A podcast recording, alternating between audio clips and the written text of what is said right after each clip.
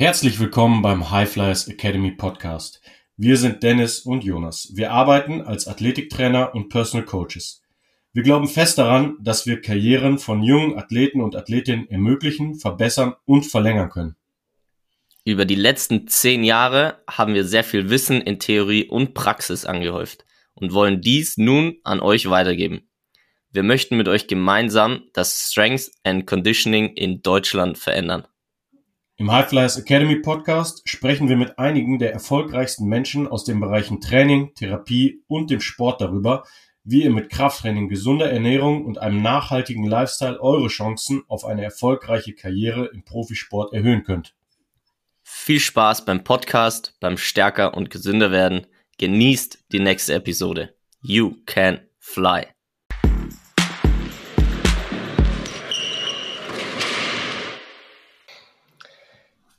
Ich weiß noch ganz genau, als ich den heutigen Podcast-Gast das erste Mal gesehen habe und ich habe direkt den Vibe gespürt, bin in seinen Laden reingegangen und dachte mir, scheiße, es muss ein richtig cooler Typ sein. Seitdem ist viel Zeit vergangen und äh, heute ist er bei uns im Podcast und, äh, und zwar ist es der, der Metzger meines Vertrauens, Freund und Athlet Phil. Herzlich willkommen, schön, dass du da bist. Hi, grüßt euch. Vielen Dank, dass ich da sein darf. Herzlich willkommen. Ja, Dennis ist auch da. Ähm, wir hatten schon ein kleines Vorgespräch, wissen schon so ein bisschen, wer du bist, Phil. Aber erzähl mal so ein bisschen, wer bist du und was machst du eigentlich? Ja, ähm, nochmal Hallo zusammen. Ich, ich bin, wie gesagt, ich bin der Phil. Ähm, Weller, komme aus Stuttgart, bin 23 Jahre alt, ähm, bin tatsächlich klassischer Metzgermeister und auch ähm, Fleischsommelier. Ähm, ich habe sowohl mein Meister als auch mein Sommelier in, in, in Augsburg an der Fleischschule gemacht ähm, und bin jetzt momentan bei uns ähm, im Betrieb, im, im, Familienbetrieb in der dritten Generation. Ähm, genau, ähm, ja, und geben da tagtäglich viel dafür, dass es noch viele weitere Generationen geben wird. Und äh, die Qualität spricht für sich. Also das, äh, ich glaube daran, dass es noch lange so sein wird. Ja, wir hoffen es, wir hoffen Also ich kann es nur aus eigener Erfahrung sagen, wer in Stuttgart das jetzt schon mal vorweg, wer da ist, äh, ob es äh, ein Mittagstisch ist oder irgendwas, ist äh, richtig, richtig, richtig geil. Äh, da kommen wir später noch dazu über die ganze Qualität und alles. Und was die erste Frage oder die zweite Frage eigentlich so ein bisschen jetzt für dich, wo du viel mit Fleisch zu tun hast oder mit dem Tier, so was bedeutet eigentlich so Fleisch für dich? Und die zweite Frage wäre, oder die dritte Frage dann sogar, wäre schon so, was, äh, was ist so dein Beruf? Erklär mal so ein bisschen deinen Beruf, was das bedeutet und was du da so machst. Also zu, zu Frage eins, was, was Fleisch für mich bedeutet, ist eine, ist eine gute Frage, weil es ähm, eine relativ, relativ große Frage ist. Ähm, zum einen ist ja Fleisch ähm, schon auch ein Stück, Stück Lebensqualität. Du hast ähm, Fleisch ist ein, ein, ein Luxusgut, wenn man so will, ähm, das sich eben nicht jeder leisten kann. Ähm, und vor allem früher, da war es, da war es ja ein Highlight, wenn, wenn da sonntags der Braten auf dem Tisch lag und äh, hier die Family einmal, äh, einmal alle versorgt worden sind, war es ein Schweinebraten, war es ein Rinderbraten, was auch immer.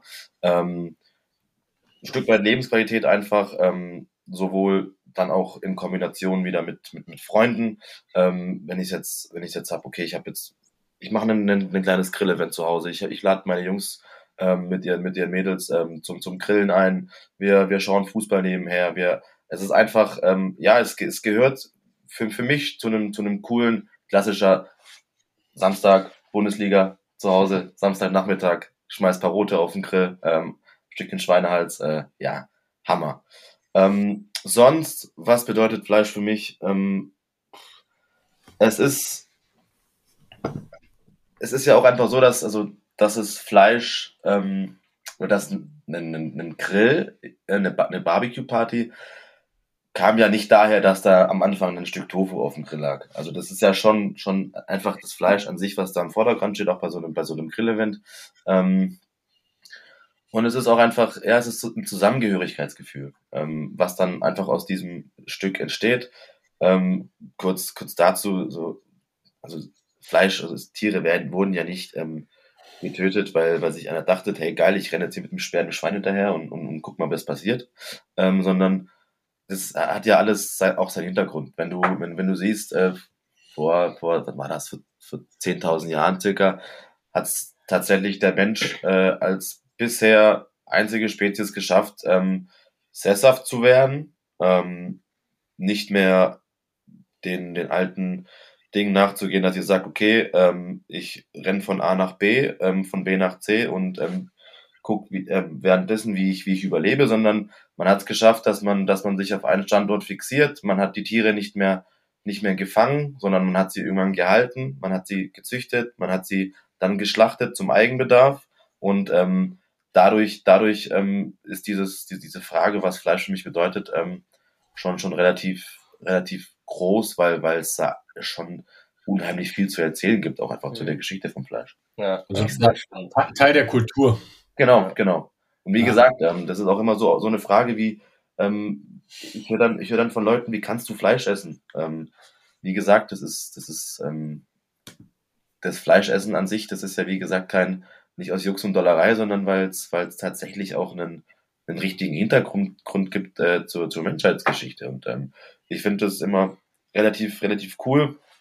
Deswegen freut es mich auch da zu sein bei euch, ähm, dass man auch einfach mal eine, eine andere Sichtweise von dem Ganzen bekommt und nicht immer, nicht immer nur, ich sage das in Anführungszeichen nur, ähm, die, die Voll, Vollgas-Ansicht von, von Veganern oder Vegetariern, welche ja auch völlig in Ordnung ist.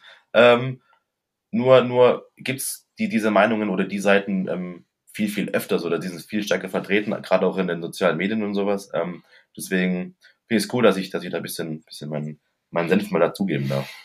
Ja, ja ich glaube auch, also vor 10.000 Jahren ungefähr war, glaube ich, so Beginn der, der Landwirtschaft ne, und genau, Domestizierung. Genau, ja. Aber so die Geschichte des Fleisches ist ja im Prinzip eigentlich, glaube ich, sogar auch schon entwicklungsbiologisch. Also sozusagen so diese Kombination aus, wir entdecken das Feuer ja, genau. Und sozusagen unsere Kalorien nochmal ganz genau. anders sozusagen vorbereiten. Also jetzt, ein, wenn du jetzt ein rohes Stück Fleisch hast, kann sich jeder denken, dauert deutlich länger, du kannst deutlich ja. weniger davon essen, als wenn du es jetzt auf dem Feuer sozusagen zubereitest. Ja. Wir sprechen ja später auch noch über Zubereitungsarten, aber soweit ich weiß, hat das ja im Prinzip auch schon einen ähm, großen ähm, Vorteil sozusagen in der Gehirnentwicklung des Menschen gegeben. Ne? Also so diese Kombination Werkze Jagdwerkzeug, ja. Feuer, Zubereitung von Fleisch. Ähm, ja, wir waren halt einfach Omnivoren von Anfang an, was uns einfach einen großen Sprung gesellschaftlich äh, gegeben hat und dann eben später bei der Landwirtschaft und Domestizierung nochmal kulturell. Also das Fleisch war, war immer da. Genau. Sozusagen. Mhm. Und dann eben auch dadurch, durch dieses, durch dieses Feuer, durch das Erhitzen, kam man dann auch direkt auf so eine Konservierungsschiene. Du hast ja, du hast ja einfach eine längere Haltbarkeit dann wieder dadurch, wenn du es erhitzt hast, ähm, ja. als wenn du es, wenn du es roh liegen lässt. Also das ist dann, da, da, ist dann schon relativ viel passiert, was, was jetzt einfach, ähm, oder wo, wo dann drauf aufgebaut wurde. Ähm, aber man kann schon sehr, sehr, sehr, sehr viel auf die Zeit dann auch zurückführen. Also das ist schon ja. so. Ja. Ja, mega interessant. Ähm, ja, Fleisch gibt es ja schon lang. Wie, wie lange gibt es eigentlich den Beruf denn schon des Metzgers? Gibt es ja dann auch schon ewig. Ja, jetzt hast du mich wahrscheinlich eiskalt erwischt hier. ähm, aber auch, also auch dementsprechend lange. Ähm, weil, weil, wie gesagt, das wurde ja dann ähm, zum, einfach zum, zum, zu einem großen Thema dann das Ganze. Ja, aber jetzt mal ähm. egal, wie, wie lang es den schon gibt. Äh, was ich schon auch spannend finde, was, was gehört denn dazu, Metzgermeister zu sein? wenn ich mir jetzt nichts darunter vorstellen kann. Oder auch dann eben Fleischsommelier, was ja, ja. ich kenne Sommelier also, auch vom, vom Wein. Ja, ja. Was ist das für Fleisch? Ja, das sagen sie mir immer, wenn ich sage, ich bin Sommelier, dann sagen sie, was, und was für Wein trinkst du am liebsten? da, da, da gibt tatsächlich auch ein Fleischsommelier, genau. Ja. Ähm, also Metzger, beziehungsweise Fleischer an sich, ähm, ist ja im Prinzip die, die Sache, wie ich, ähm, wie ich das Tier von, von Grund auf habe, wie ich es weiterverarbeite ähm, und wie ich es dann am Ende ähm, für mich auch als Wirtschaftsgut nutzen kann. So, das muss man einfach so sehen. Ähm, der klassische Metzger ähm, schlachtet von Montag auf Dienstag in seiner privaten Metzgerei ähm, sein, sein, sein Rind, sein Kalb, sein Schwein. Ähm, dann wird zerlegt, ähm, verarbeitet, ähm, dann je nachdem, ob ich ein Ladenstück habe oder ob ich einen Sachen ein Stück habe, wo ich, wo ich zu, zu einer Leona, zu einer Seitenwurst, zu einer, zu einem Produkt verarbeiten kann, ähm, wird es dann eben verarbeitet. Ähm, genau, dann habe ich meinen mein Ladenverkauf, ähm, wo ich die, die Sachen eben an den Mann ähm, bekommen möchte. Ähm, und ja, also das grundlegend geht es einfach darum, dass ähm, das Tier zu etwas zu verarbeiten, wo, wo ein Großteil oder wo dann einfach ein Mehrwert für die Gesamtbevölkerung äh, äh, entsteht. Genau. Und Fleischsommelier, ähm, ja, ist einfach nochmal das Thema, dass du einfach nochmal tiefer in die Materie reingehst. Du gehst auf spezielle Zuschnitte ein. Du hast, ähm, du lernt man, also man lernt ja, ähm, du hast, du hast, stell dir, stell dir ein Schwein vor und dann hast du hier, du hast Schulter, Bug, äh, Rücken, äh, Haxe, vorne, hinten. Ähm, und dann kommt jemand her in der Ausbildung und sagt, so und so und so und so wird das jetzt zugeschnitten. Es gibt natürlich aber auch nicht nur schwarz und weiß, es gibt dann auch, der eine macht so, der andere macht so, der eine braucht mehr Ladenfleisch, der andere braucht mehr Fleisch für die Wurst zum Verarbeiten, deswegen unterscheiden sich dann da auch wieder die, Zuschnitte schon grundlegend. Und beim Sommelier ist einfach ähm, der Fokus ein Stückchen mehr auf, auch auf dem, auf dem Zuschnitt von, von, von ähm, Grillfleisch, ähm, speziell beim Rind. Ähm, wenn ich überlege, was ich teilweise in der Ausbildung für, für Sachen mit in die, in die Wurst reingeschmissen habe, ähm, wo man aber auch einfach ähm, ein super cooles Grillfleisch draus machen kann. Am, müsst ihr euch vorstellen, am Schlossknochen ähm, ist ein Stück Fleisch drauf, ähm, sieht aus wie, heißt, nennt sich Spider Steak, sieht aus wie ähm, von der Marmorierung her wie ein Spinnennetz, daher kommt der Name. Ähm, das ist, war ein klassisches Fleisch, was man für die Farbe und für den Biss in die Nürnberger Bratwurst mit reingeschmissen hat. Ähm, seit dem Sommelier verkaufe ich es im Laden als, ähm, als Grillfleisch. Ähm, tu's, ich lagere es ich zweieinhalb bis drei Wochen im Vakuum, ähm, schmeiße es auf den Grill und ich habe ein unfassbar leckeres und zartes äh, und auch einfach geschmacksintensives ähm, Steak. Ähm, wie gesagt, Spider Steak. Ähm, und ich habe auch einfach ganz andere neue Möglichkeiten, wie ich mein, wie ich mein, mein Laden push. Also ich, wie ich, wie ich neue Sachen reinbringe, wie ich auch einfach, wie ich auch eventuell, ähm, klar, der, der wirtschaftliche Faktor ist auch immer, immer ein Thema. Ähm, wie ich einfach von, einer, von einem Produkt, ähm, das ich eigentlich zerhäcksel quasi im Kutter und in der Wurst, in der Bratwurst drin habe für einen, für einen VK von, von 15,90 ähm, oder ich, ich mache es als verkauf's als gehobenes Steak, ähm, wo ich, wo ich auch einfach eine Geschichte drumherum zu erzählen habe, wo ich, wo ich den, wo ich Bilder zeigen kann, wo ich, wo ich Geschmacksproben im Laden machen kann, wo ich ähm, einfach den Leuten was Neues zeige. Ähm, und von, von einem klassischen, klassischen, wie gesagt, ähm, Wurstfleisch für, für eine Bratwurst ne, zu einem, zu einem richtig, richtig coolen ähm, Steak kommen. Das ist so grundlegende Sachen von einem, von einem Fleischsommelier, dass man einfach viel, viel mehr Verwendungsmöglichkeiten findet, sich aufzeigen lässt, ähm, man lernt viele Leute kennen in so einem Kurs. Das ist auch nochmal das nächste. Ähm, und ja, du, du, du gehst ähm, auf viele Dinge einfach nochmal intensiver ein und, ähm, und hast da richtig, richtig, richtig coole Gespräche auch mit, mit, den, mit den Kolleginnen und Kollegen. Ja. Also dieses, dieses Spider Steak, ähm, sozusagen die auf die Zartheit von so einem Cut hängt ja auch von der Marmorierung ab, oder? Also wie, wie sehr es von Fett durchzogen nee, ist? Oder das, nee, das, das, das gar nicht. Es hängt eher davon ab, wie, wie, wie, wie die Fasern vom Fleisch sind. Ist es feinfasrig okay. oder grobfasrig? Marmorierung hat mit der Zeit halt an sich eigentlich nichts zu tun. Ähm, okay. Und die, aber die Faserung, das hängt ja sozusagen von der Aufgabe des Muskels im Körper genau, ab. Genau, genau. Also wenn du siehst, ähm, ganz klassisches Beispiel, wieso das Rinderfilet so zart ist, ähm, die Kuh, die geht auf, oder beziehungsweise das Rind, das geht auf vier Beinen ähm, und der Rücken ist gerade. Ja. Der ist quasi ruhig. Ähm, und beim Mensch, wir gehen auf zwei Beinen und unser, unser, unser Körper ist also eigentlich die ganze Zeit angespannt, egal wo. Überall hast du immer Spannung. Ähm, das Filet hat gar keine Aufgabe in dem Sinn, sondern es liegt quasi im Rücken drinne, ähm, wird quasi kaum bewegt und ist deswegen relativ feinfasig und einfach unheimlich zart, wenn wenn's wenn's aus dem wenn du wenn du wenn du wenn du verwendest. Jetzt ja. zum Beispiel einen Ochsenbacken ähm, würden mir als genau Gegenteil einfallen. Genau, Dauernde Bewegung. Oder so, genau, Backen ist ja ein klassisches äh, Schmorgericht. Ja. Ähm, das, mhm. ist also so, Faustregel, Kurzbrat beziehungsweise ähm, feinfasig, kurz braten, ähm, grobfaserig, äh, schmoren, sieden, äh, garen. Also sozusagen, je mehr der Muskel in Bewegung ist beim Tier, desto grobfaseriger ist es, desto ja. mehr muss man sozusagen mit langer, stetiger, niedriger Temperatur arbeiten und je sozusagen mehr Richtung Filet es geht, müsste man dann eher mit, mit kurzer Hitze, also sowas wie Grill oder genau. kann man so pauschalisieren? Genau. Ja. Ja. Okay, was, was sind so die klassischen Schmor, also Wade weiß ich noch, ist ja auch genau. logisch, genau. oder? Wade ist auch ein klassisches, klassisches Gulaschfleisch. Ähm, genau, weil du halt eben, du, genau. die gehen schon viel auf der Wade, also dieser, ja. dieser Muskel muss sozusagen viel arbeiten. Ja, mhm. genau. Dann klassischer Braten aus der, aus der Schulter, aus dem Bug. Äh, auch ein beliebtes, beliebtes Stück für einen, für einen Braten.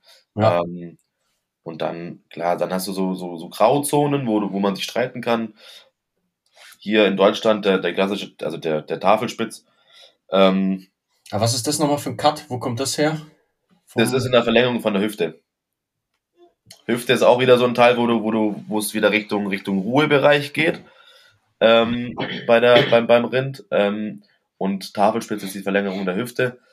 Und da ist es natürlich, gibt es jetzt die Argentinier zum Beispiel oder die Brasilianer, bei denen ist das die Picanha. Die reifen das acht Wochen und knallen okay. auf den Grill. Unheimlich cool. Also unheimlich geiles, geiles, geiles Stück Fleisch. Hier in Deutschland ist es ähm, ein klassisches Schmorgericht. Ähm, ja, genau. Schade, weil, wie gesagt, das Fleisch auf dem Grill unheimlich viel Spaß macht. Also das ist echt, also schade, dass es, dass es hier so verbreitet ist, dass es, dass es äh, die, die Omi sonntags äh, im Ofen äh, gefühlt totbrät. Wobei äh, Tafelspitz äh, finde ich sehr, sehr lecker. Aber muss man also mal auf jeden, Fall, auf jeden Fall, aber die wenigsten haben es, glaube ich, ähm, auf dem Grill mal äh, angebraten und, äh, und so gegessen. Äh, was, was, muss ich dann bestellen? Also schon Tafelspitz oder einfach. Genau, genau. Tafelspitz bestellen, aber am besten dazu sagen, dass du es kurz braten willst. Weil dann ist nämlich der, der Reifeprozess ähm, ein längerer. Äh, okay. Äh, weil wenn du es wenn du's brätst, dann, dann brauchst äh, wenn du sorry, wenn du es äh, schmorst, ähm, brauchst du die, die Reifezeit eigentlich nicht. Ja, ja, verstehe. Okay. Ähm, da sind wir jetzt schon so ein bisschen äh, tiefer, tiefer drin im, im Thema. Es gibt ja verschiedene Cuts sozusagen, also verschiedene Stücke vom Rind. Beim Schwein nennt man es auch Cuts, oder? Ja, ja, ja. Ja, okay. Ähm, ja, die be berühmtesten, die, die wahrscheinlich jeder so kennt, sind ähm, sowas wie das Ribeye. Ja. Tomahawk ist, glaube ich, so ungefähr dasselbe, nur mit ein bisschen mehr Knochen dran. Ja. Ähm, Striploin, was haben wir noch? Spider Steak hattest du gerade schon gesagt. Skirt genau. Steak ist so ein bisschen eine Außenseite, aber Flank Steak kennt bestimmt ja. jeder. Ähm, Short Ribs und so weiter. Jetzt meine Frage wäre ähm, für alle die, die sich so ein bisschen besser auskennen oder auskennen möchten, ähm, haben diese einzelnen Cuts Vorteile? Wir beschäftigen uns hier ja auch viel mit, mit Gesundheit und Nährstoffen. Ja. Ähm, hast du da so ein bisschen Info, was jetzt zum Beispiel bei einem Tomahawk was, was sind da die Vorteile vielleicht von Makro- und Mikronährstoffen? Wo ist besonders viel Protein? Wo ist vielleicht ein bisschen weniger oder mehr Fett? Gibt's da so, da so Highlights, die du uns nennen kannst? Um, ähm, also, was im Prinzip ist es ja immer das Gleiche beim Fleisch. Wenn du, du hast ja im Prinzip dann zwei Bestandteile. Du hast äh, Fett, also beziehungsweise Kollagen und sonstiges, ähm, oder du hast den, den Muskel an sich. Ähm, das ist dann oft auch einfach eine Sache oder eine Frage des Geschmacks. Der, der eine, der eine mag nur eine magere Hüfte oder einen Filet, ähm, weil er den, den, den, den Geschmack vom, vom Fett nicht abhaben kann. Ähm, und der andere will ein Ribeye ähm, gefühlt ähm, nur mit äh, nur mit Fett ähm, und ist froh, wenn wenn so gut wie kein Muskelfleisch, Muskelfleisch dabei ist. Ähm, das ist Geschmackssache. Ähm, Im Prinzip, also grundlegend ist es so, je weniger Fett du hast, desto mehr Protein hast du. Ähm, deswegen ist auch zum Beispiel Hähnchenfleisch so berühmt oder so eine Hähnchenbrust. Da ist, hast ja also hast ja gar nichts an Fett, ähm, vor allem nicht intramuskulär, sondern wenn dann nur nur auf dem auf Muskel drauf. Ähm, und ja, beim, beim, beim Rind ist es, ähm, ist es Geschmackssache. Also das ist tatsächlich so, wenn du es wenn Fett brauchst ähm, und, und magst, ähm, dann bist du bei einem Ribeye und bei einem Tomahawk und bei einem, bei einem, wenn du es, wenn du einen braten willst, dann bei einem, bei einem Hals oder sowas. Ähm, und wenn du es, wenn du es nicht magst, dann bist du bei einer Hüfte oder bei einem Filet. Ähm, wie gesagt, ich wiederhole mich, aber das ist auch einfach Geschmackssache. Ähm, Ja. Was jetzt das Training anbelangt, da seid ihr die Experten. Ähm, wann wann brauche ich Fette, wann brauche ich Proteine? Ähm, aber das ist dann auch wieder, wieder, wieder Teil auch der Beratung im Laden einfach. Ähm, wenn ich hergehe und sage, hören Sie mal zu, ich brauche das und das und das. Ähm, was, was empfehlen Sie mir? Einfach im, im, im Laden eine klare Ansage machen, ich möchte ein mageres Fleisch. Ähm, und eventuell, wenn, wenn man zum Beispiel das Fett als Geschmacksträger dabei haben will, dann empfiehlt sich zum Beispiel beim Rind einen Rostbraten. Ähm, wenn du es aber, weil du, beim Rostbraten ist es so, du kannst es, das Fleisch bzw. das Fett mit anbraten in der Pfanne, kannst es aber danach easy wegschneiden, weil du im, beim Rostbraten sehr weniges intramuskuläres Fett hast, sondern eben nur das Fett quasi. Beim Rostbraten kennt das ja, wenn das quasi oben die, oben der Deckel, der ein bisschen drauf ist, der Fettdeckel, äh, wo man dann auch, auch einmal wegschneiden kann. Du trotzdem die Geschmäcker aber und den Geschmack in der Pfanne dabei hast und damit auch im Fleisch dabei hast, ohne jetzt das pure Fett dazu essen. So, Ja. das ist auch einfach dann immer, immer ähm, unterschiedlich, was, was man was man will. Genau. Genau, ja, ich habe so ein bisschen darauf angespielt, weil ähm, wir schauen halt, dass wenn, wenn wir jetzt jemanden coachen, dann packen wir die Fette meistens eher so in, früh in den Tag Ja. und dass wir halt auch äh, aus verschiedenen Gründen, weil es zum Teil auch so, so Substanz ist, die aus denen der Körper Hormone baut, Hormone, Neurotransmitter und so weiter. Und das heißt, alle Cuts, wo ein bisschen mehr ähm, Fett dran ist, würden wir dann halt eher so Richtung, Richtung Morgen empfehlen. Wir empfehlen ja sogar auch Fleisch zum Frühstück zu essen. Ja. Ähm, und das eher leanere Fleisch Richtung, Richtung Abend. Ähm, aber sonst, wie du sagst, also ich würde ja immer sagen, so das Ribeye ist ja geschmacklich dann schon deutlich intensiver. Also Fett ist immer Geschmacksträger. Je Genau. mehr Fett oder so ein Wagyu ist jetzt ganz berühmt, ne? Mit einer Ja. extremen Marmorierung. Ja. Da hast du halt super, super viel Geschmack dabei, weil Ja. Fett einfach den Geschmack transportiert.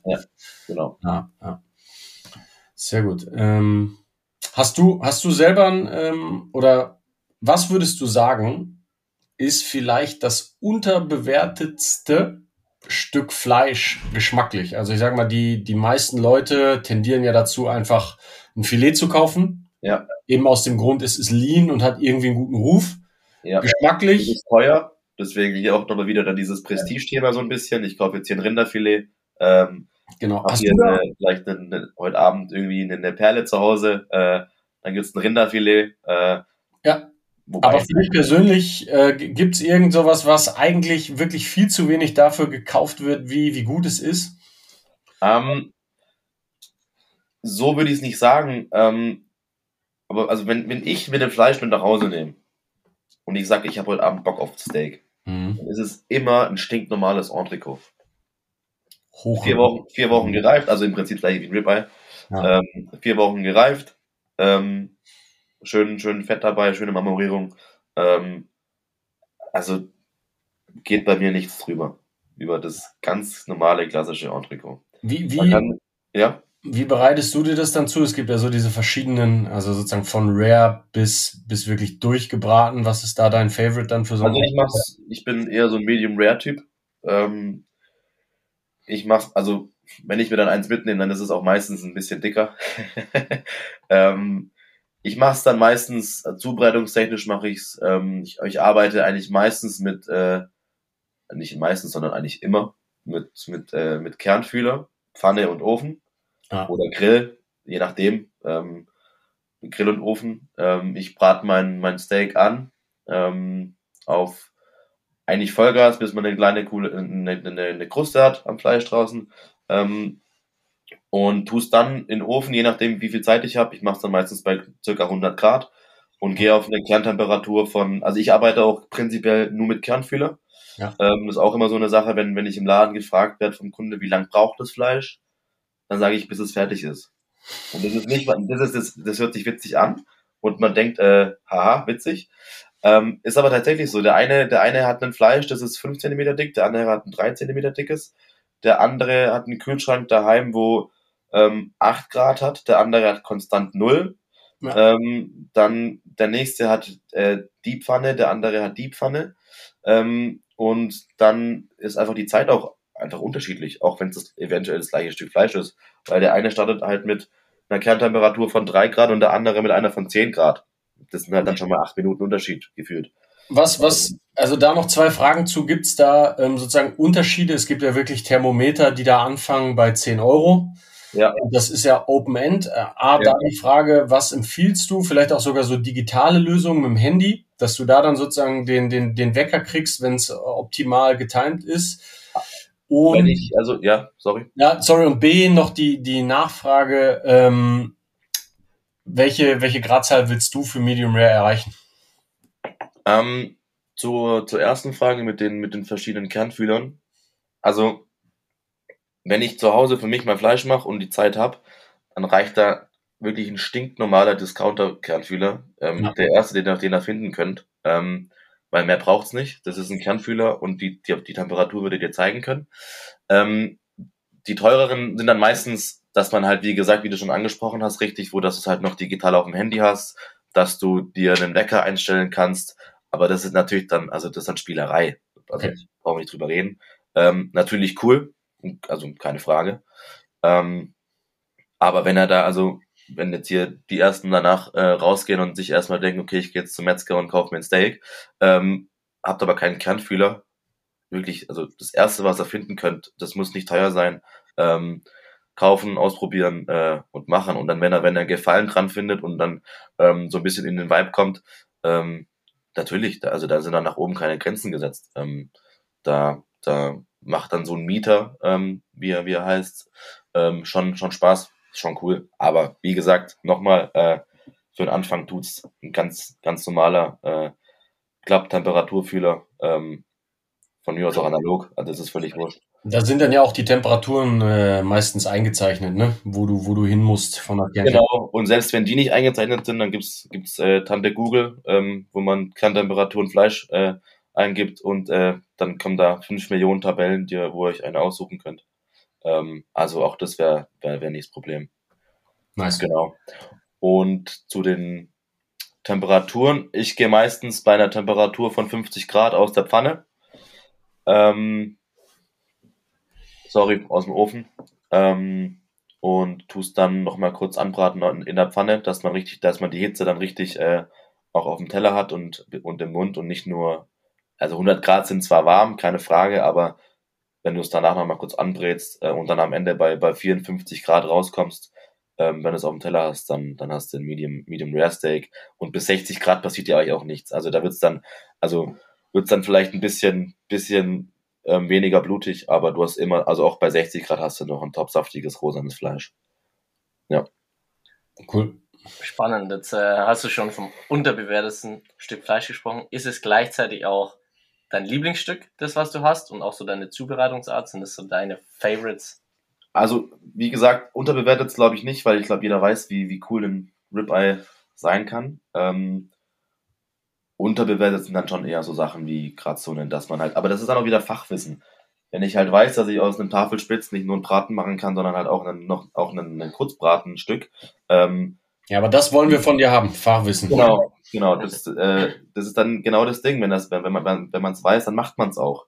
Ja. Ähm, aber wie soll ich jemand wissen, wie, wie, wie's, wie ein Tafelspitz äh, kurz gebraten schmeckt, wenn das, wenn er nicht mal weiß, dass das geht? Also, da geht's ja dann wieder weiter.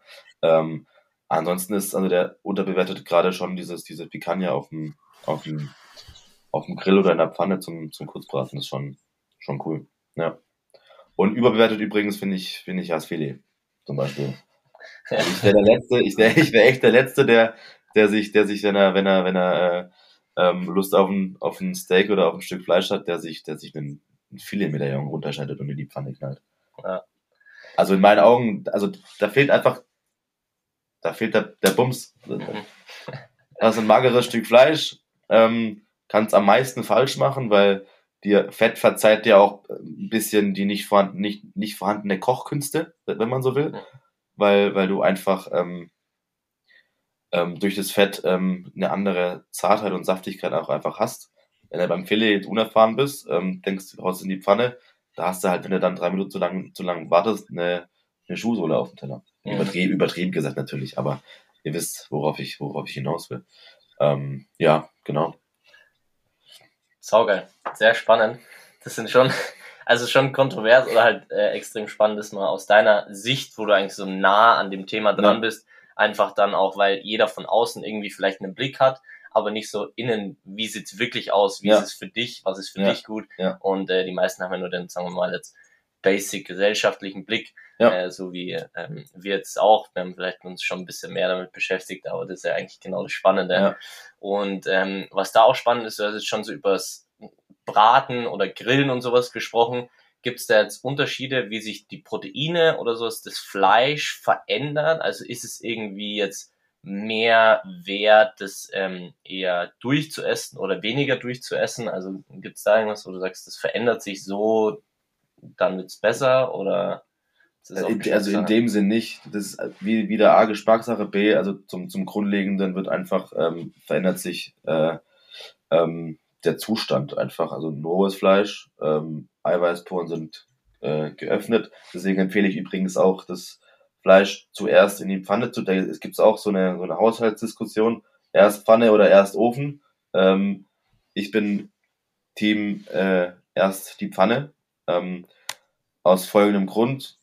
Ihr, ihr schmeißt euer ähm, Fleisch in die Pfanne, erhitzt, die Eiweißporen schließen sich, Fleischsaft bleibt im Fleisch drin. So, wenn ich es in den Ofen lege, habe ich oft so in meiner, in meiner Schale, so ein, auch wenn es nicht viel ist, einen dicken Fleischsaft, der mir Mhm. verloren geht, den ich nicht mehr im Fleisch drin habe und somit auch eine weniger geringere Saftigkeit.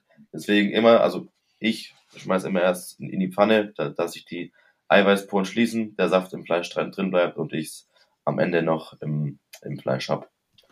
Ähm, ja. Und wie gesagt, also das ist auch der grundlegende Unterschied von, von roh zu gebraten, dass ähm, das Eiweiß gerinnt. Mhm. Und ähm, da gibt es auch den Begriff, der auch, äh, gibt ja auch viele verschiedene Fleischsorten und äh, wo ich jetzt auch nicht so viel Erfahrung damit habe, wo du bestimmt ein, ein, gut was dazu sagen kannst, ähm, ist es dry aged. Also was ist so der Prozess beziehungsweise was ist so der Wert oder der Sinn dahinter? Ändert sich das geschmacklich so krass? Also gibt es da eine Zeit, die irgendwie gut ist, was die Qualität wieder widerspiegelt oder was ist so, was sagst du zum Dry Age? Was steckt so dahinter? Ähm, Dry Age ist ja im Prinzip, wie der Name schon sagt, du hast ähm, einen, einen, eine Art Kühlschrank, wenn man so will, von der Optik, mit einer sehr, sehr, sehr geringen Luftfeuchtigkeit. Ähm, und vor allem auch offen. Die meisten, die meisten oder wir reifen unser normales Fleisch äh, im Vakuum. Das ist mit der, also glaube ich, der gängigste ähm, Reifeprozess in, in den Metzgereien, ähm, weil du einfach den Faktor mit, ähm, mit deiner Lagerung ähm, abdeckst. Du kannst einfach auf kleinerer Fläche viel, viel mehr ähm, Sachen lagern, als wenn du es offen hast. Du, du kannst ja nicht das, das Zeug auf einen Haufen werfen. Hm. Ähm, beim Dry Age ist es so, dass das ähm, im Prinzip die, die, im Prinzip ist ein Reifeprozess nichts anderes als ein, ein, ein, ein, ein Fäulnisprozess. Mhm. Das Fleisch ähm, fault. Also, ihr wisst, wie ich es meine. Ähm, nicht, nicht negativ gemeint. Ähm, bei uns sind es, wir haben es viereinhalb Wochen, haben wir unser Fleisch im Vakuumbeutel. Ähm, Im Dry Ager haben wir es nur zwei Wochen, weil dadurch, dass es offen ist, bei einer geringeren Luftfeuchtigkeit, ist einfach der Prozess schneller. Also das, was im, im Dry Ager passiert, passiert im Prinzip auch im, im Vakuum, nur viel, viel länger und nicht so intensiv. Mhm. Ähm, Dry Age ist ein, ein sehr umstrittenes Thema wieder geworden, ähm, weil, weil du einfach, ähm, es ist, es war ein Riesenhype um, um das Dry Age äh, Thema. Am Ende ähm, hast du ein geschmacksintensives, intensiveres Stück Fleisch ähm, und auch den so, so ein bisschen einen Showfaktor wieder. Ähm, Mhm. ich hab's, ich hab's, ich, ich mag's, ähm, weil, weil ich den intensiven Geschmack auch, ähm, auch, auch, auch mag. Ähm, viele Jungs bei mir im Freundeskreis mögen es zum Beispiel gar nicht. Ähm, das ist auch hier wieder. Wir, ähm, wir reden viel von, von, von Geschmackssache auf jeden Fall. Und wie gesagt, im Prinzip beim Dry Agen ähm, beschleunigt man den, den, den Reifeprozess. Mhm. Genau. Und wie gesagt, am Ende ist der Geschmack inten, intensiver vom Fleisch an sich. Cool. Ähm, Wenn du jetzt, äh, du bist ja jetzt auch schon so ein bisschen in, in deinem Job und beschäftigst dich viel mit, mit Fleisch äh, an sich und wahrscheinlich, ich meine, die Debatten kriegt man ja mit. Du hattest ganz am Anfang selber schon darüber gesprochen, über so diese ähm, vegetarische, vegane, ähm, über diesen Hype, sage ich jetzt mal, oder ja. Ja. Ähm, ist auf jeden Fall eine Entwicklung, auch politisch sozusagen. Es ist immer eine Diskussion. Es gibt mal ähm, sozusagen so, so grüne Tage in den, in den Mensen. Wie hieß das nochmal? Ich glaube, Veggie Day war mal eine Idee. Ich weiß gar nicht, ich glaube, das ist gescheitert, aber das gibt es auch in Kitas und so. Ja. Ähm, und was mir immer so ein bisschen an dieser Debatte fehlt, wenn man sich vollkommen undogmatisch mit Fleisch beschäftigt. Mhm. Ähm, kommt man dahinter, dass es nicht schwarz-weiß ist. Also Genau. Einem sagt ja schon sozusagen der, der logische Menschenverstand, Tiere, Tiere gab es immer auf der Welt. Genau, das ja. jetzt, äh, für unsere Klimakrise alleine, das macht ja alles gar keinen Sinn, sondern wahrscheinlich eher so dieses monokulturelle. Das heißt, ganz viele Tiere auf einem Platz, genauso wie zum Beispiel auch ganz viele, ähm, also alles was Monokultur, normalerweise Pflanzen, Organismen, die Erde selber, der Mensch, das ist ja mehr ein Kreislauf, der zusammen funktioniert. Und ja. der Mensch hat das Ganze getrennt und sozusagen in eine landwirtschaftliche Schiene und das wird dann alles durch die Welt geflogen und dann werden da nur Tiere, die werden aber wieder mit Futter gefüttert, was vielleicht eigentlich gar nicht so divers ist, wie die Tiere es brauchen würden. Mhm. Das ist meiner Ansicht nach eher das Problem sozusagen, weil ein, Tier zu essen ist, wie wir ganz am Anfang auch schon gesagt haben, so evolutionsbiologisch eigentlich schon, schon für die meisten Menschen gesundheitlich ganz gut. So, ja. und aus der Schiene kommen ja jetzt Jonas und ich. Wir wollen ja eigentlich nur, dass unsere Athleten sozusagen möglichst gesund sind, um möglichst lange performen zu können. Also empfehlen wir ja. Fleisch. Was ich aber sehe, ist sozusagen natürlich, dass wenn die Qualität runtergeht vom Fleisch, ja. also wir uns nur noch von Discounterfleisch ernähren, das kann natürlich auch nicht sein, weil was das Tier zu sich nimmt sozusagen, ne, ja wird, ja. wird sich auch in der Qualität des Fleisches, also wenn ich jetzt nur Antibiotika äh, verfüttere oder nur gespritztes ähm, Soja, wird das Tier wahrscheinlich auch krank sein und dementsprechend die Qualität des Fleisches. Also das empfehlen wir auch nicht. Und meine Frage an dich nach dem langen Intro ist jetzt, wie siehst du da die Entwicklung? Also ähm, siehst du sozusagen die, die Metzgerei auf dem Vormarsch wieder, dass sich mehr Leute doch wieder für mehr Qualität entscheiden und ähm, auch, dass sich vielleicht Konsumenten wieder mehr anfangen zu informieren? Oder hast du da irgendein Gefühl für diesen Trend? Ähm, was, was, was ganz spannend ist, ich habe jetzt, wann habe ich es vor mir gehabt, die Auswertung ähm, vom Weihnachtsgeschäft von 22 und 21. Mhm. Ähm, und da haben wir zum Beispiel auch wieder gemerkt, dass die, ähm, wir hatten ähm, weniger Kunden, 22, aber mit viel größeren Posten. Also mit, mit viel mehr Sachen, die eingekauft wurden. Ähm, merke ich auch, merke ich auch im Laden, dass, dass wir weniger Leute haben, ähm, was die, was die Anzahl der Personen angeht. Aber dass wir einfach ähm, merken, dass die Leute dann einmal oder zweimal die Woche kommen aber bewusst essen. Ja. Ähm, und nicht mehr irgendwie jeden Tag ähm, sich, sich ähm, fünf, fünf Leona-Brötchen reinfahren, ähm, sondern halt, dass wenn sie Fleisch essen, dann gibt's ähm, freitags ähm, ein schönes, einen schönen Braten, ein schönes Steak. Und sonntags sind Braten, also jetzt als, als Beispiel. Also die, die Leute essen, essen bewusster, das, das merkt man schon, zumindest bei uns. Was aber auch spannend ist, ist ähm, oft die, die, die Kontroverse zu, zu, also von den Menschen. Ähm, wir haben gegenüber ähm, von, von unserem Laden ist, ist, ist ein Restaurant, ähm, das, die mit Halalfleisch arbeiten, äh, beziehungsweise verarbeiten, ähm, wo man sich ja drüber streiten kann. Ähm, und die, diese Menschen sind oft bei mir im Laden, kaufen ein und fragen bei mir, ähm, wo denn das Fleisch herkommt.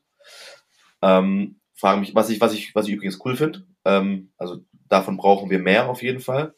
Ähm, und am nächsten Tag sitzen die gleichen Menschen im, ähm, im Restaurant gegenüber ähm, und essen das Halalfleisch, ähm, wo sie doch am Tag davor bewusst zu mir gekommen sind, mich gefragt haben, wo das Fleisch herkommt. Ähm, also das ist dann auch oft auch einfach ähm, ich, ich weiß nicht, was es ist, aber kontrovers bei den, bei den Menschen an sich. Das ähm, verstehe ich nicht ganz. Kannst du es mal erklären, warum, warum äh, ist das mit dem Halal? Also da weiß man. Also das ist im Prinzip eine Schlachtungsart. Ähm, das ähm, eine, eine, eine Abstufung von, von koscherem Schlachten äh, ist ja im Prinzip ohne Betäubung. Ähm, was, also was für meine Begriffe, auch hier wieder, ähm, ich will jetzt hier kein, kein ethisches Thema aufmachen, um Gottes Willen. Ähm, aber was aus meiner Sicht eigentlich eher, eher No-Go ist, ähm, das Tier äh, zu schlachten ohne Betäubung, ähm, wo man, wo einfach das lebende Tier quasi die Kehle aufgeschnitten wird, ähm, finde ich schwierig. Ähm, und die Menschen eben am Tag davor bei mir im Laden fragen, ähm, wo unser Fleisch herkommt und den auch sehr, denen sehr, sehr wichtig ist, wo es dann auch herkommt und sich freuen, wenn ich sage, wir haben Haltungsstufe 4. Die freuen sich, wenn ich sage, wir haben Strohschweine aus Bad Urach, die haben Spielzeuge im Stall, die haben 100% mehr, 100% mehr Platz, die haben Innen- und Außenbereich und sagen, wie, wie cool das Ganze ist. Und am nächsten Tag sitzen sie, sitzen sie gegenüber ähm, und essen das Fleisch, wo die, wo die Kuh nicht betäubt wird. Ähm, das, das, ich oft verbinden die Menschen einfach nur den, nur den Metzger ähm, an sich mit, mit dem, in Anführungszeichen, Bösen dann ähm, und, und gar nicht die breite Masse. Das sind auch oft auch dann, dann einfach die, die sich dann ähm, abends, ähm, Samstagabends in der Stadt ähm, nach, der, nach der dritten halben ähm, dann zum, zum McDonalds gehen. So. Aber dann unter der Woche zu mir kommen und sagen, hey, mir ist wichtig, dass ich das, dass mein Fleisch, äh, dass das Tier, ähm, ähm, was ich, was ich esse, ähm, glücklich war. Und ich glaube, das ist auch noch eine Hauptaufgabe von, von, von den Fleischern, von den Metzgern und von, von der, ähm, aus der, aus der Branche von uns, dass wir den Leuten klar machen, dass es nichts bringt, wenn man das einmal die Woche macht oder zweimal die Woche und dann drei Ausreißer hat, sondern dass es nur was bringt, wenn man es konstant und, äh, und nachhaltig auch macht. Ähm, und da müssen wir, da müssen wir hinkommen, dass, dass wir die Leute konstant mit, mit guten Sachen ver, ähm, ver versorgen ähm, und dann eben nicht mehr, nicht mehr solche Sachen solche Sachen ja. vorkommen, wie, wie dann der McDonalds ähm, oder der Burger King oder, oder sonst was. Ähm. Ja, mehr, noch mehr Transparenz sozusagen. Also genau. ich finde das, ich finde das ja schon, äh, das ist ja schon eine sehr gute Entwicklung mit diesen Haltungsstufen, dass du das jetzt ja. auch im Lidl ja. oder so. Ja. Es ist ja freiwillig, glaube ich, aber doch sehr, sehr viele machen und ich glaube sogar der Aldi will jetzt nur noch Haltungsstufe 3 und 4. Ja, auch ein spannendes Thema, ja. Aber könntest du, ähm, weil das interessiert mich selber auch sehr, ehrlich gesagt, ich kaufe nur Vierer. Ja. Aber ich weiß ehrlich gesagt gar nicht, was da wirklich hintersteht. Hast du so ein bisschen so eine Idee, was also die. Im Prinzip ist es von eins bis vier und Kurzfassung des Ganzen ist ähm, eins kein Platz, vier viel Platz. Und okay. Aber so Futterqualität und, das, und sowas. Und, und, das Futter, äh, das Futter, also ist auch, ähm, auch Teil ähm, von, also von eins ist quasi quasi die, die, die klassische Stallhaltung. Ähm, Box an Box, beziehungsweise, also kein Platz. Ähm, und vier ähm, ist dann, ist dann Weideauslauf. Echt? Die haben Weideauslauf. Die vier genau. ist okay. Das ist dann ja, schon nicht zumindest so. Zumindest zum Teil, zumindest zum Teil. Zum Teil. Also die haben ja. dann so und so viel Prozent doch noch Fütterung. Klar, ist ja auch irgendwo noch ein Wirtschaftsbetrieb. Genau. genau die dann auch genau. Gras, oder? Ja, ja genau.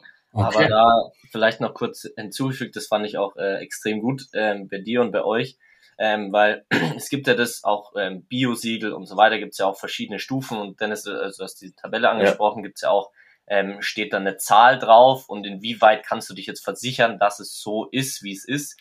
Ähm, aber was bei euch eben cool ist und was ich da draußen eben empfehlen kann, ähm, ist fragt nach und äh, fragt ja. nach, wo kommt es her. Ihr habt eine eigene Broschüre, ich konnte mir das anschauen, du hast mir auch das mit, den, mit dem Spielzeug erzählt. Es ist halt einfach auch ähm, regional, das heißt, du weißt, wo es ist, es ja. sind Bilder, es ist klar, brauche ich da auch ein gewisses Vertrauen zu dir, ähm, dass es auch so ist, aber so hast du halt einfach nochmal wirklich, ähm, was die Metzgereien da auch auszeichnen kann, ähm, die selber sozusagen dann offenlegen, okay, es kommt hierher, so sieht es aus ja. und so weiter. Und da hast du halt, sagen wir mal, einen viel näheren Bezug zu dieser Qualität auch des Fleisches, wo, wo das herkommt ähm, was ich zum Beispiel richtig gut finde. Deswegen so Nachfragen ist, glaube ich, immer sehr, sehr ja, sinnvoll. Auf jeden Fall, auf jeden Fall. Also der, der Bezug zum, zum Verkäufer, ähm, jetzt in unserem Fall ist da eine, eine, eine, sogar eine Freundschaft entstanden, ähm, ist auf jeden Fall das, wo die, wo die Metzgereien auch einfach punkten müssen ähm, im Vergleich zum, zum Discounter. Ähm, ich glaube, das ist einfach ein, ein Faktor, der nicht, nicht zu kurz kommen darf. Und was eine Metzgerei noch, noch hat, ist halt, du kriegst mal andere Stücke vom Tier. Also wir hatten ähm, so Mhm. dieser Nose-to-Tail-Ansatz, ko kommt ja auch immer mehr. Also Ja. oder, oder wieder. Es gibt eine, eine super Folge bei Chef's Table. Ja. Wenn ich das mal angucken will, auf Netflix, da ist so ein, irgend so ein Metzger in der Toskana. Ich habe leider vergessen, wie er heißt. Äh, ist aber eine mega Folge, weil der erzählt nämlich, dass er se ist eben selber Metzgers Sohn Mhm. und wächst in dieser Metzgerei auf. Und er kriegt halt immer nur sozusagen die äh, Stücke vom Tier, die kein Kunde kauft. Und er Ja. isst die ganze Zeit Innereien, er isst, was weiß ich, irgendwelche Hühnerfüße und so weiter. Die Oma bereitet ihm das zu. Und irgendwann ist so dieser Tag gekommen, Cecchini heißt er, glaube ich. Ähm, irgendwann ist so dieser Tag gekommen, da kriegt er auf einmal ein Filet. Und Ja. er freut sich extrem als Junge und isst es und ist mega enttäuscht. Ja. Das kaufen alle.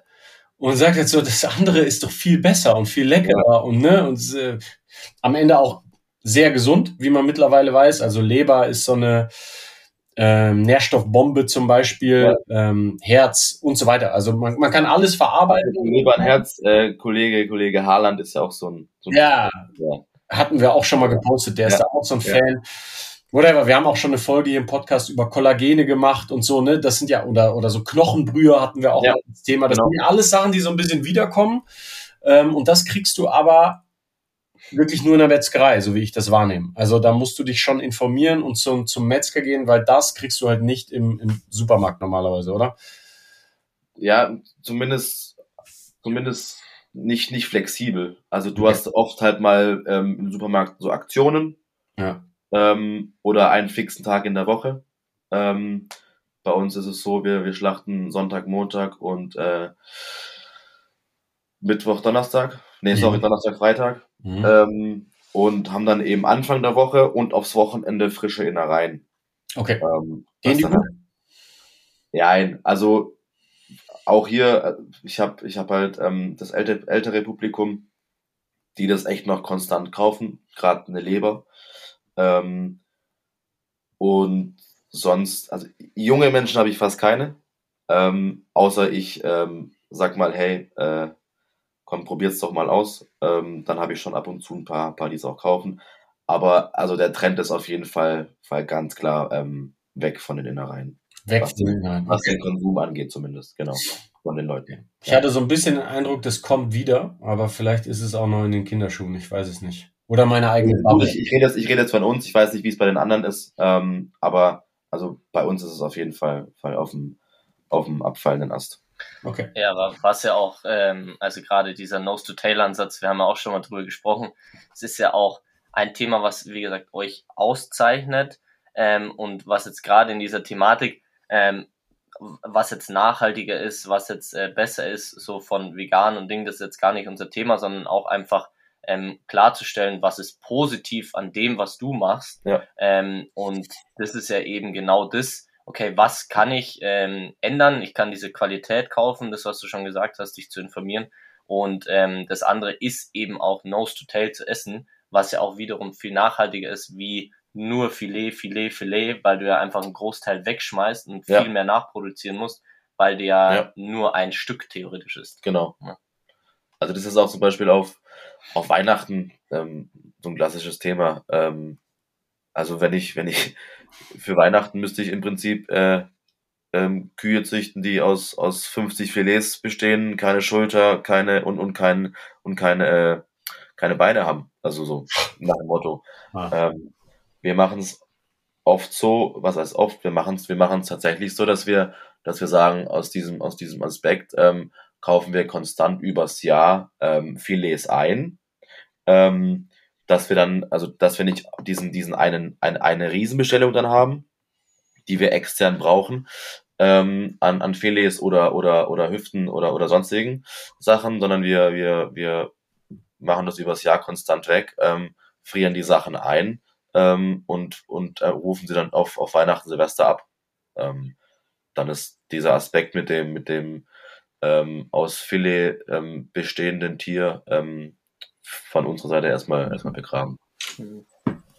Da vielleicht noch kurz, ist, äh, das könnte man so wie das Strength and Conditioning wollen wir einfach auch verändern, so diese Basics eigentlich wieder sexy zu machen. So könnten wir auch die Gesellschaft ähm, so ein bisschen verändern, so wie wir ja auch denken und Anstöße geben wollen, dass du selber entscheidest, was ist gut für dich und nicht nur mit der Masse schwimmst. Ja. So könnten wir auch äh, Weihnachten vielleicht verändern und äh, in diesem Zuge äh, vielleicht an Weihnachten, gerade an diesen Tagen, vielleicht andere Sachen auszuprobieren, um ja. neu zu denken, um anders ja. zu denken, um offen zu sein für andere Dinge, was äh, auch krassen Unterschied macht, weil ich jetzt auch nicht wusste, dass es eben so viel natürlich nur das theoretisch beste Fleisch gekauft wird. Äh, so könnte man auch da wirklich was verändern. Cool. Auf jeden Fall, ja. Spannend. Ähm, Idealfall wäre natürlich, äh, was, was auch viele machen, wenn du dir einen ganzen Vogel in den Ofen legst, dann, dann hast du das Problem ja. beim Geflügel äh, leichter gelöst als, als beim Rind. cool, sehr gut. Ähm, wenn, wenn du persönlich essen gehst, ich meine, du bist ja auch in Stuttgart, ja. ähm, gibt es da noch irgendwelche Tipps, die du hast, gerne auch deutschlandweit, äh, wenn du als Sommelier, äh, vielleicht hast du da so ein bisschen Ahnung, wo vielleicht so ein paar versteckte Perlen sind, wo man mal hingehen kann.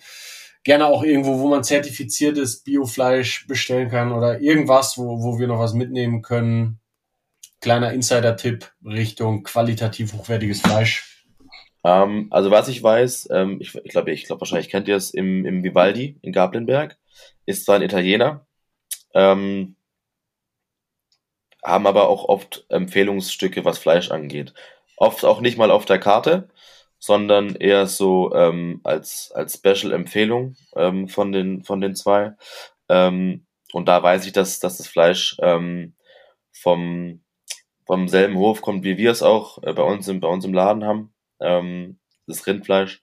Ähm, und da ist dann auch zum, also um, um, obendrein auch noch die Zubereitung äh, ein Highlight bei denen. Ähm, und sonst, du hast, du hast schon ein paar ähm, Steakhäuser, gerade wenn ich an die, an die äh, ähm, Ampulle denke, ähm, im Westen. Ähm, Dry-Aged äh, und ähm, Beef und Chin Club, irgendwie sowas. Ähm, hm. Super Fleisch natürlich, haben auch viel Dry-Aged bei sich, ähm, machen da ähm, viele Sachen, machen da auch Burger draus, machen da, haben viele Zuschnitte, viele Special Cuts auch.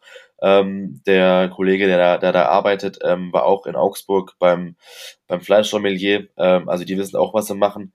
Ähm, und sonst ähm, bin ich tatsächlich gar nicht so, gar nicht so der große Essengeher. Ähm, bin, bin oft äh, dann eher lieber, lieber, lieber zu Hause, ähm, hab ein paar Jungs, ein paar Freunde um mich drum, ähm, und, und äh, machen dann zu Hause mal einen Tomahawk, machen mal hier das Stück Fleisch oder ähm, der eine macht mal Nudeln irgendwie selber. Also da ist eher so ein bisschen bei mir so der, der Aspekt größer, ähm, ja, als, als dann Essen zu gehen.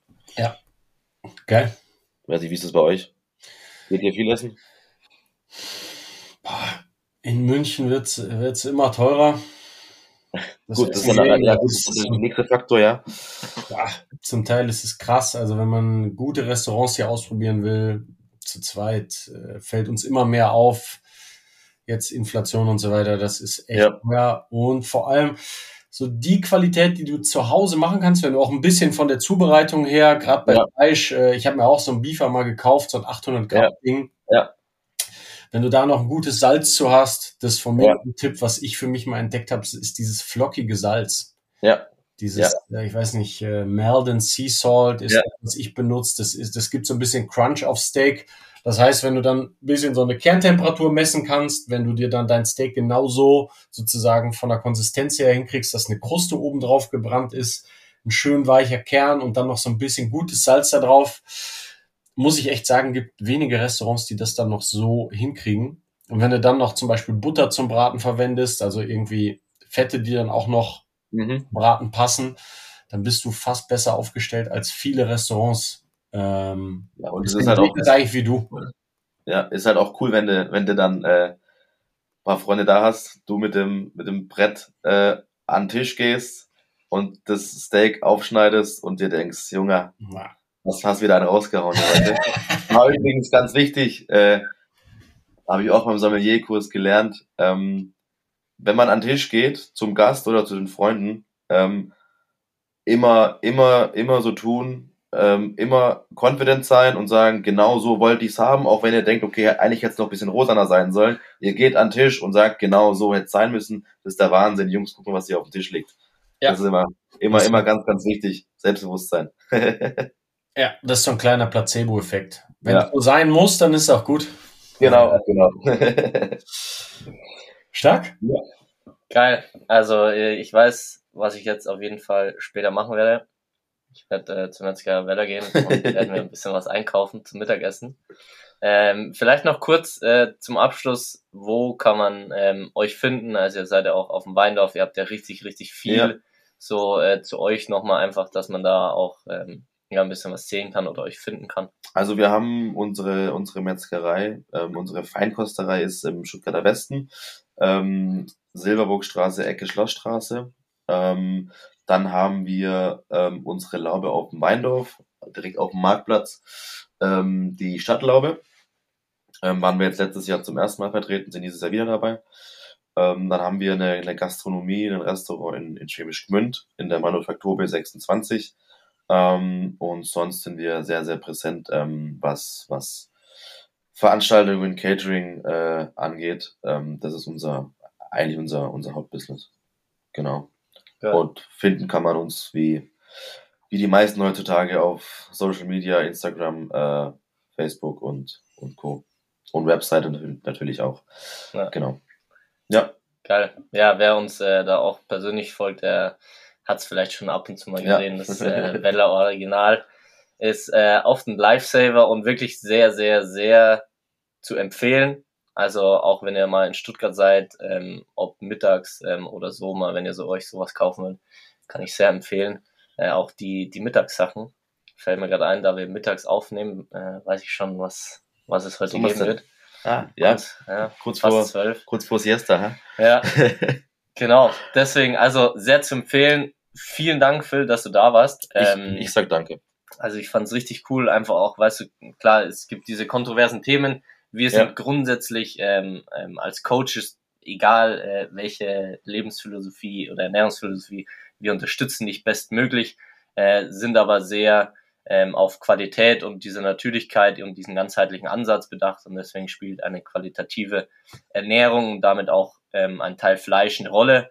Ähm, deswegen fand ich es extrem spannend, dass du da warst. Um also ja, von meiner Seite auch noch äh, zur Ergänzung kurz. Also ich bin der Letzte, der, der irgendein Problem hat mit, mit äh, vegan oder vegetarisch lebenden Menschen. Nur das nochmal kurz, kurz, ja. kurz klargestellt, um Gottes Willen. Ich finde äh, ich ziehe echt meinen Hut ähm, davor, davor, wenn man, wenn man so konsequent sein kann und die Disziplin hat, das, das, das äh, durchzuziehen. Ähm, und aus ja. welchem Grund man das macht, das muss jeder für sich selber entscheiden. Ähm, ich finde einfach immer nur den, den, den Aspekt wichtig, dass man einfach sagt, leben und leben lassen. Ähm, du machst es so, ich mach das so und ja. ähm, wir sind, wir sind cool miteinander und äh, dann gar kein, gar kein Thema. Also das wollte ich nur noch ja. kurz, äh, kurz hinterher schießen. Nicht, dass jetzt, nicht, dass er denkt, ich, ich habe ein Problem mit äh, grundlegenden Menschen, die kein, die ja. kein Fleisch essen. Um Gottes Willen, nein. Nee, nee überhaupt nicht. Aber so äh, habe ich dich auch äh, kennengelernt ja. als offenen, sehr sympathischen Menschen. Äh, und deswegen, es lohnt sich auch, ähm, wie gesagt, dort einzukaufen.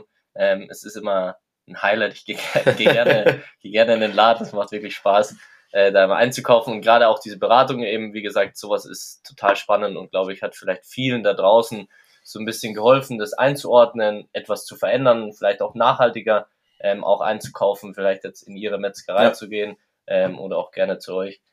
Deswegen vielen Dank, dass du da warst. Danke, Danke. Dennis. Ähm, wir haben eine, eine Stunde Qualität aufgenommen. Und ja, vielen Dank. Tipptopp. Danke dir, Phil. Danke euch. Ciao, ciao. Ciao, ciao. Ciao.